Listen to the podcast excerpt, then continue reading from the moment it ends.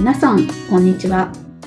水田茂の売れっ子コーチポッドキャスト、毎月30万円を突破する方法、今週も始まりました。ナビゲーターの直美です。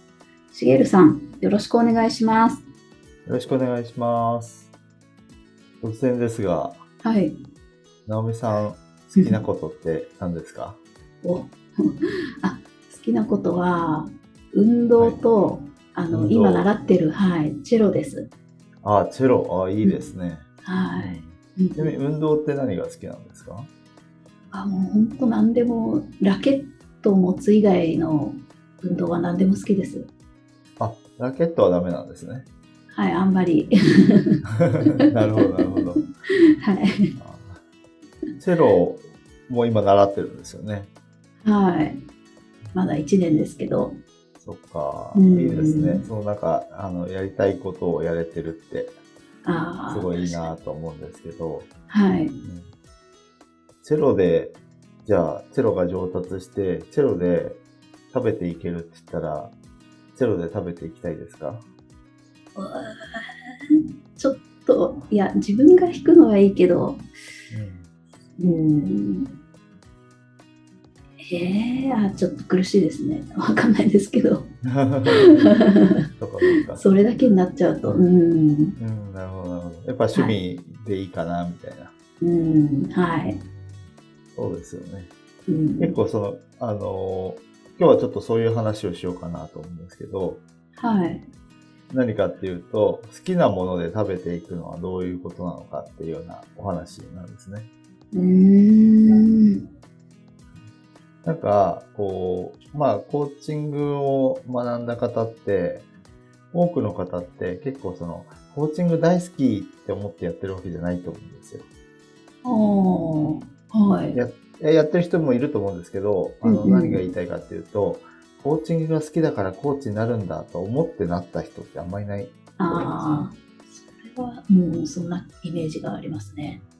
うん。まあ、チェロが好きとかスポーツが好きって、その、それを、こう、追求する人はいると思うんですけど、うん。もともとコーチングが好きでたまらないからコーチになるのって、ちょっとあんまりいないかなと思うんですよね。はい、そうですね。はい。もちろんやりがいはあるし、その、やってる内容ですごく、こう、まあこう、私の場合で言うと、目の前でこう人が変化していく姿を見れるのって本当にうん好きなんですよね。うん。そういう意味で好きなんですけど、もともとコーチングが好きでたまらなかったからコーチになったわけではないんですよね。うん。うん。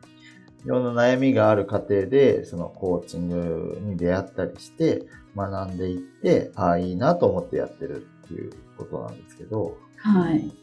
何が言いたいかっていうと、うん。大抵、あの、これを聞いて聞いてくださってる方は、大抵、こう、好きなものが明確じゃなくて悩んだ時期がある人が多いんじゃないかなと思ってるんです。ああ、好きなものが明確じゃなくて悩みますよね。うんうん。はい。何か好きなことで、こう、起業したいとかお金を稼ぎたいと思うんだけど、うん、その好きなものって何だろうみたいな。あで過去にその自分の好きとか、そういったものを、こう、まあ、追求する方法みたいなのもお話ししたことありますけど、あ。うんまあ、そういうその、追求するってことは、あの、自分でまだ分かってないと思ってる人ってことじゃないですか。あはい。うんっていうことは、あの、そういう人って、もう、好きっていうものが明確にあって追求してる人のことを、羨ましく感じるんですよね。ああ、そうですよね。うん。あの人好きなことで稼いで、なんか好きなことが明確で羨ましいなって思うんです。ああ、わかります。はい。うん。思うんですけど、じゃあ実際はどうかっていう話が実はあって、はい。うん、そこをちょっと今日お話していきたいなと思うんですけど、うん。何かっていうと、好きなことを追求しようとすしたりとか、その仕事にしようとすると、はい。結構ギャップに悩まされることが増えてくるんですよ。えー、ギャップですか？はい。うん。えっ、と、まあ、いくつか事例を紹介したいと思うんですけど、はい。まあ私が前勤めてた会社の同期で、あの、うん好好きなことをやりたいって言って入社してきた方がいたんですよね。はい。で、えっと、まあ、建築系の学科を卒業されてて、うんうん。で、前の会社の不動産事業が、あの、一つの事業の柱としてあったので、その不動産事業で好きなことができるって喜んでたんですよ。うんうん。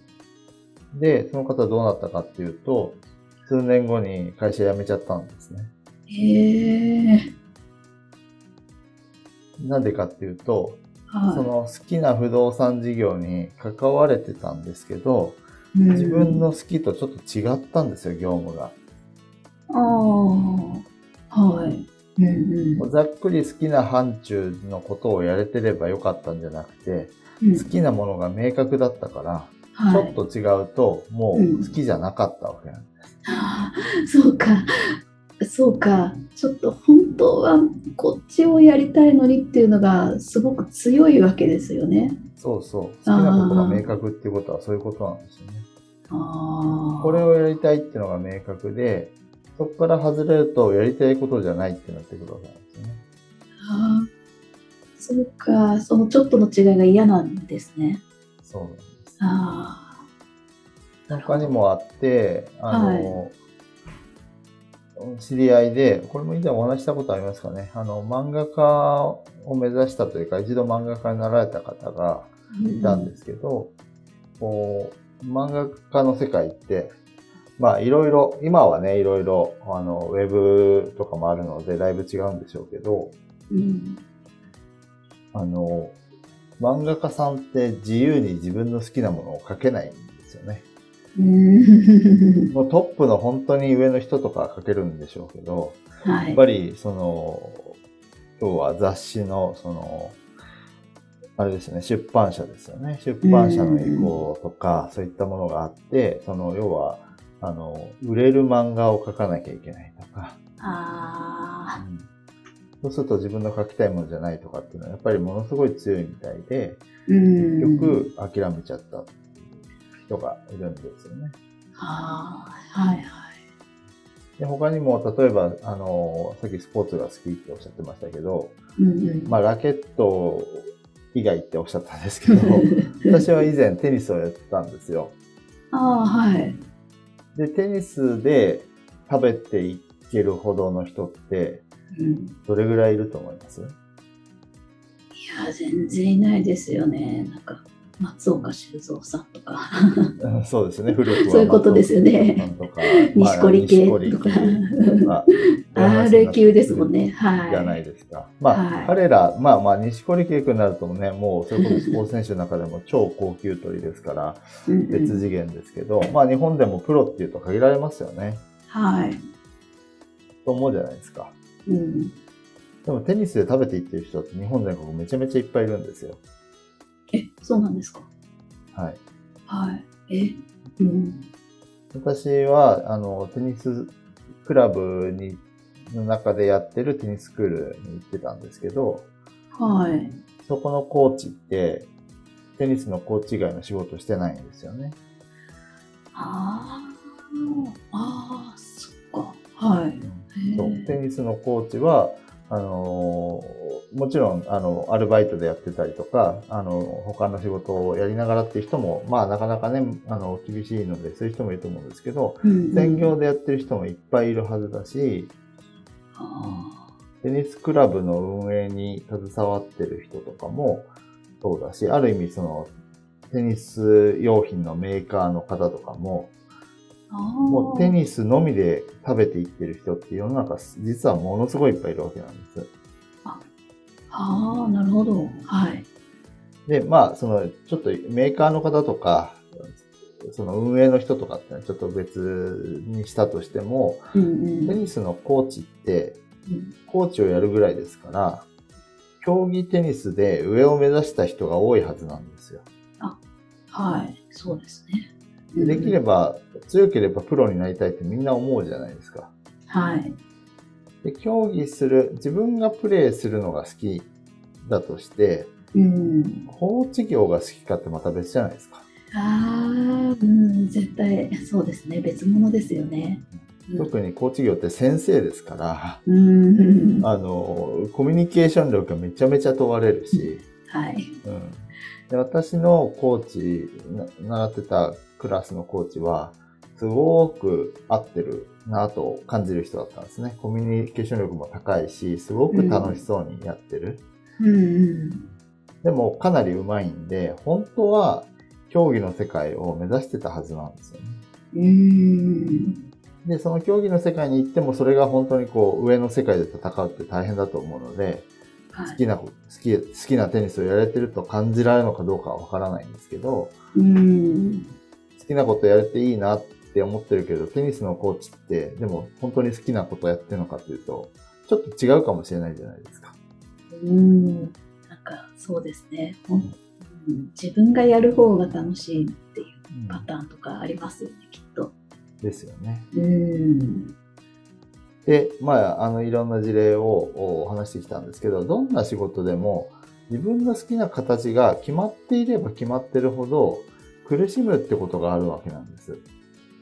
ああ、はい。うんうん。自分がテニスが好きで追求したいとか、漫画、好きな漫画を描きたいとか、この仕事をしたいんだっていうのが明確だと、あの、その、それからちょっと外れると、うんいや、テニス好きだけど、コーチ業はなーって。うんうんでも周りから見ると好きなテニスができていいですねって見えるじゃないですか。うんうん。そう。で、本当に好きなことを追求し続けると、結局苦しむってことがあるんですよね。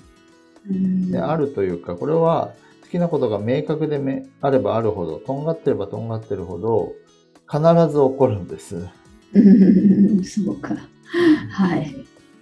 で、ここからなんですけど、あの、うんまあ私たちはね、あの、好きにビジネスができるわけなので、うんまあ、会社で働いて会社でやりたいんだったら難しいです。あの、はいなぜかというと、あの、会社で求められる役割をやらないといけない。うんでも起業してしまえばそんなことはなくて好きなビジネスできるんですよね。うんだけど、ここで問題なのは仕事にするとき本当に好きなことを追求できるかっていう点なんですよあ。うんはい。一つはお金の問題がありますよね。うん生活していくためには稼がなきゃいけなくて、ビジネスの観点から言えば好きなことよりも売り上げが上がることを優先すべきで、うんだけど実際好きなことは、あの、その方法より稼げない。はい。じゃあどうしようっていうジレンマがある。うん好きなことを追求しようとしてるけど、やっぱりそれで食べていこうとすると稼がなきゃいけないから難しい。この問題は私も実は経験していて、これも何度も話してますけど、アウトドアでビジネスやろうとした時に、好好きなことで、えー稼ぐことの難しさを痛感して、稼ごうとすると好きじゃない部分に手を出さなきゃいけなくなる。みたいなことになるので、あの、うんいや、アウトドアをビジネスにするのはやめようと。うん。趣味でやっていこうと思ったんですよね。はい。こういうふうに、あの、好きを追求し続けられるって、すごい素晴らしいことなんですけど、それで本当に食べていくって本当に難しくて、なので、もし、こう、好きなことが明確でそれをビジネスにしたいと思ってる人が、例えばあなた自身がそうだったり、そのクライアントさんがそうだっていう場合に、やってほしいことがあって、はい。何かっていうと、妥協できるラインをちゃんと決めてほしいんです。妥協ライン？はい、はい。難しそうですけどね。へえ、あれどういうことなんでしょう？はい。えっと、何かっていうと、はい。その、えっと、一発で決めなくてもいいんですけど、何回も変更してもいいんですけど、ここまでだったら、その、やっても大丈夫とか、はい。自分の中で許せるみたいな範囲を決めてほしいんです。うんそうする、な、何かっていうと、あの、それを決めてないと、こう、稼ぐことを優先するのか、好きなことを優先するのかっていう問題がずーっと付きまとっちゃうんですよ。うん。うん。で、稼ごうとすると、好きなことじゃないのになって、なんかもやっとしながらやったりとか、あで、はい。好きなことだけ追求しようとすると、なんかすいや、で、それでお金が稼げないとなると、好きなことやってるはずなのに苦しい。うん好きなことだけやってる場合も苦しくなっちゃうんです。お金が稼げないから。あーあ、すはいはい。うんうんだからどっちの場合も苦しくなっちゃう。うん。で、なので、えっと、これ全ての場合に当てはまるわけじゃないですよ。本当に好きなことだけやってたら稼げちゃったっていう人は別なんですけどね。はい。中にはね、YouTuber で好きなこと配信してたら、なんかいつの間にか何千万も稼げてるんだけど、みたいな人ね、いるかもしれないですけど、まうん。はい。あ、そういう人だったらね、あの、コーチの元には来ないでしょうし、コーチになってないと思うので、うん で、なので、あの、範囲をある程度緩やかに、えっ、と、うん持っていてほしいんですけど、その、はい好きっていう一点だけじゃなくてですね。うんうんただ、それが妥協できないんだったら、あ意味がないので、妥協ラインを明確にすることを、ここまでだったらとりあえず大丈夫だと思うっていうところを決めてもらい、置いてもらいたいんですよね。はい。うんそうすることで、その妥協ラインを、あ、もうちょ、これは、この先はいくら稼げてもやりたくないっていう風にしておくと、まあ、あの、その苦しくなるってことが、まあ少なくなるかなと思うんです。はい。うんうんで、それをやっても、なんかこう苦しさから抜け出せないんだったら、はい。そ、それでビジネスをやるのはやめた方がいいかもしれない。うんうんうん。確かに。テニスは趣味でやる方にして、あの、もちろんその自分がやりたい形で、あの、やれることを模索していくのはありなんですけど、うんそこを追求してるのは別に構わないんですよ。やりたい形で稼げる形を作っていくっていう。それはまた一つ大変な仕事ですけどね。でも絶対その、暮ら、生活できるぐらいのお金だったら稼げるはずなので、うん。いいんですけど、でも、なかなかその新しいものを生み出すっていうのは大変だと思うので、はい。既存の形をアレンジしてやっていこうとするビジネススタイルだと、どうしても難しいところはあるので、その、うん妥協ラインを決めて、その中でやっていけそうだったらやるし、そこを超える範囲に行かないとちょっとビジネスとして難しいってなってきたら、もう、あの、ビジネスはビジネスで別の稼げること。もう少し、あの、好き度合いは落ちるけど、うん。あこれもやってて楽しいなと思えること他にもいくらでもあるはずなんです。はい。そうすることで、えっ、と、好きなものは好きなもので、あの、趣味なり何なりでやっていけばいいわけですよね。うんうん。一番もったいないなと思うのは、好きなことがめちゃめちゃ明確なのに、仕事にしたがゆえに、それが楽しめなくなったり、好きでなくなってしまうっていうのが一番もったいなくて、うん。何も気にせず趣味でやってる時はすごい幸せだったのに、同じことやってるはずなのに、お金を稼ごうとしたら、なんか嫌いになっちゃったみたいな。ああ、辛い。はい。うんうん。辛いですよね。はい。ね辛いんですけど、実際に起こりうる話ですから、うんそうならないように、えーそこは、あの、ちゃんと線引きをして、えっ、と、判断をして、場合によってはもうやめるっていうことも考えた方がいいかなと思うわけです。うん。と言ってますけど、大抵の人はそこまで明確な好きがあるわけじゃないんですよね。ああ、はい。初めにお話しした通り。うん。でそういう人は、まあ実はラッキーで、裏返しになっちゃうんですけど、その、はい好きな範囲が明確じゃないってことは、ある程度その範囲に入ってることだったら、その苦痛も少ないんですよ。ああ。はい。わかりますかね？その、これが好きなんだっていうのがぼやっとしてるので、うんうん。私もその、ものすごい何かを追求してる、これが好きだっていう人と比べると、今やってることって、あの、コーチングでこういうことが体験できて、すごい、あの、この瞬間って楽しいよなとかって、いっぱいこう、あげればあるんですけど、うん。それってこう、あの、なんていうかな、好きな範疇に広く入ってくるわけです。うん。だからなんとなくちょっとずれることでも、あ、全然大丈夫、苦痛にならない。なるわけです。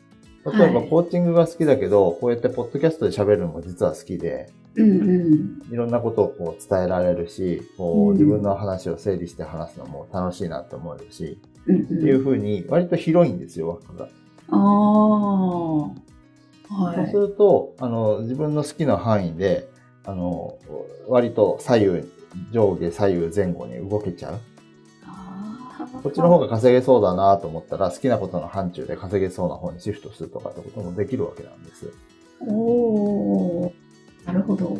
はい。だから、もし好きなことがわからないっていう人がい、うん、まあ結構いらっしゃると思うんですけど、うんうん。その人は、とりあえずやってみるチャンスですよっていうことなんですよね。確かに今そうですね。広がった感じが見えました。そうですよね。いろいろやってみたら、かなりハマる可能性も、うんたくさん隠れてますもんね。そう。あでそのあ時に気をつけてほしいのは、その好きなことが明確すぎる人を羨ましいと思ってると、うんその人ほど好きじゃないなってこう思ったりしちゃうんですよね。ああはい。自分の今やってるることって、まあ、楽しいっちゃ楽しい、面白いっちゃ面白い、やりがいあるっちゃある。でも、あの人と比べると全然熱量が違うなとか、ああはい思いますね。その熱量ある人ってどうせ苦しい人ですよって話で、うん、あのー要はその、そこを目指しちゃダメですよ。その好きな、好きなことが明確じゃない人は、とりあえず好きと思えることをやってみるチャンスがいくらでもあって、うんうんで、そうでないならやめちゃえばいや、あの、やめて別の楽しいかもって思うことをやればいいわけなんですけど、うん。これやってて楽しいかもくらいのものがちょうどよくて、あだから好きなことが明確すぎる人と比べると、あなたの方が実はチャンスに溢れてますよっていうことなんですね。あ なるほど。納得。ただ、それをちゃんとそういうふうに認識できてなくて、あのどうしても思うじゃないですか。好きなことで食べていってる人を見ると、あの人羨ましいなって。漫画描くの好きで、漫画で食べていけるって幸せなんだろうな、大変かもしれないけど、うんうん。思うけど、実は全然楽しくないかもしれないわけですよ。確かにその苦しみ、うんそう。人のことはどうでもよくて、いいなって思ってると、自分もそうなりたいと思っちゃうんですけど、うんいやいや、違うからねと。あなたは違うからねと。あなたはもっと、その、いや、あの好きなことが明確な人はやればいいんですけど、うんあの、明確じゃないって言って明確になりたいなと思ってるんだったら、いや、ふわっとこれいいかも楽しいかもって思うことを継続してやり続けてたら、結構快適に好きなことをやり続けられるんです。気づいたら、あ、この仕事って本当なんかそう考えたら楽しいよなって思えるようにどんどんなってくるんですよね。おーそうかはいそこを最初の段階で、いや、なんか、好きっちゃ好きだけど、ってこうネガティブに捉えちゃうと、うんうん、あの、違うかもっていう気持ちがどんどん強まっちゃう。あー今やってることの好きをちゃんと認識してくださいってことで、その、なんだろう、0100みたいに、うんうんうんあの、100%好きって言えないなら、99好きだけどダメだよね、みたいな。ふうに、その理想みたいに思っちゃうと、あの、なんかすごくもったいないことにうなるので、ん。ふわっとやってて楽しいかもなーぐらいのものがあるんであれば、それって最高なことですよっていうお話ですね。尖ってないと不安になる気もするけれども。あの、ビジネスモデルルとして尖ってることは大事ですけどね。まあ、尖ってなきゃいけないってわけじゃないですけど、自分の好き度合いが尖ってなきゃいけないかっていうと、別に良くないっていう話なんですよね。なるほど。うんそうかそうか。いや、理想ですよ。めちゃくちゃ好きなことがあって、ハマりまくって、それでもうボンボン稼げるって、夢の世界ですけど、うん。そこ、そこの人って好きを探したことないですよっていうことですね。あ好きなことやってたらボンボン稼げてただけですっていうんうん。話なので。確かに。はい、そっかそっかということで、あの、はい。今日お話ししたいメインのことってのは、まあ今おお伝えした、その好きなことが、それほど明確じゃない人は、その、明確にししたいっていう思いを、その強くしすぎずに、うんとりあえずやってみて、今やってることのから楽しいことを、ちゃんと前向きに見つけてくださいっていうことですね。それで十分なんです。うんうん安心してその道を行ってもらった方がいいですね。そうです。はい。なるほど。違うかも、違うかもって。要はその、売れないから違うかもっていうのとは別、ビジネスの話はいいんですけど、自分の心理状態として、あの、楽しいことをやってない、自分の好きなことをやってないかもっていう、常にこう、疑いの目を向けてると、ふわっと楽しいことをずっとやってるはずなのに、それが楽しくないと認識して、自分に NG を出しちゃうことがあるそうですね。うんうんでそれは絶対にやらないでほしいので、うん。あの、好きが明確すぎる人って、実は大変なんだなって思うと、あ、自分は良かったなと思えるかもしれないというお話です。なるほど。わかりました。うん、納得です。ありがとうございます。ありがとうございます。それでは最後にお知らせです。売れっ子コーチポッドキャスト毎月30万円を突破する方法では皆様からのご質問を募集しております。コーチとして独立したい、もっとクライアントさんを集めたい、そんなお悩みなどありましたら、しげるさんにお答えいただきますので、どしどしご質問ください。ポッドキャストの詳細ボタンを押しますと質問フォームが出てきますので、そちらからご質問をいただければと思います。それでは今週はここまでとなります。また来週お会いしましょう。しげるさん、ありがとうございました。ありがとうございました。